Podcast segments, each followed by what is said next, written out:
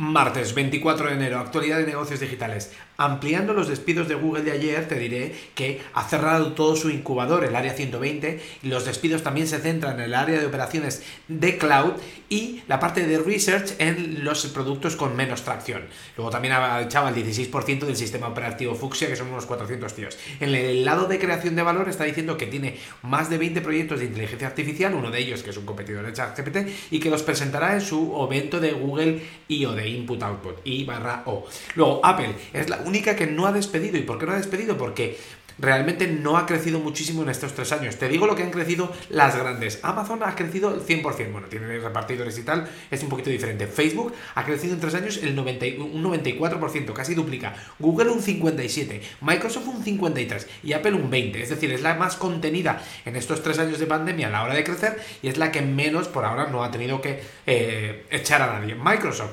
Por cierto, parece que se va del metaverso porque ha cerrado Space VR, que era la parte todo el equipo de contribuir al Microsoft Mesh, que era una especie de los Horizon de, Facebook. Si no entiendes nada de esto, no te pasa nada, no, no te pierdes nada de la vida. Y HoloLens, como se cayó el contrato con el gobierno, pues también ha echado el equipo que estaba haciendo eh, la parte de realidad aumentada y realidad mixta. En Amazon, directivos de Amazon se quejan de que esto de enfoque en, la, parte de costes y, dar beneficios tenía que haber venido antes, y eso que Andy ya sí vino a esto. Luego, Elliot Management ha entrado muy fuerte invirtiendo en Salesforce. Esto quiere decir que van a seguir, bueno, los, movimientos que ha habido Salesforce, pues ahora ya nos los explicamos y van a seguir en esa línea porque lo que buscan es beneficio operativo eh, con costes o mejorando procesos.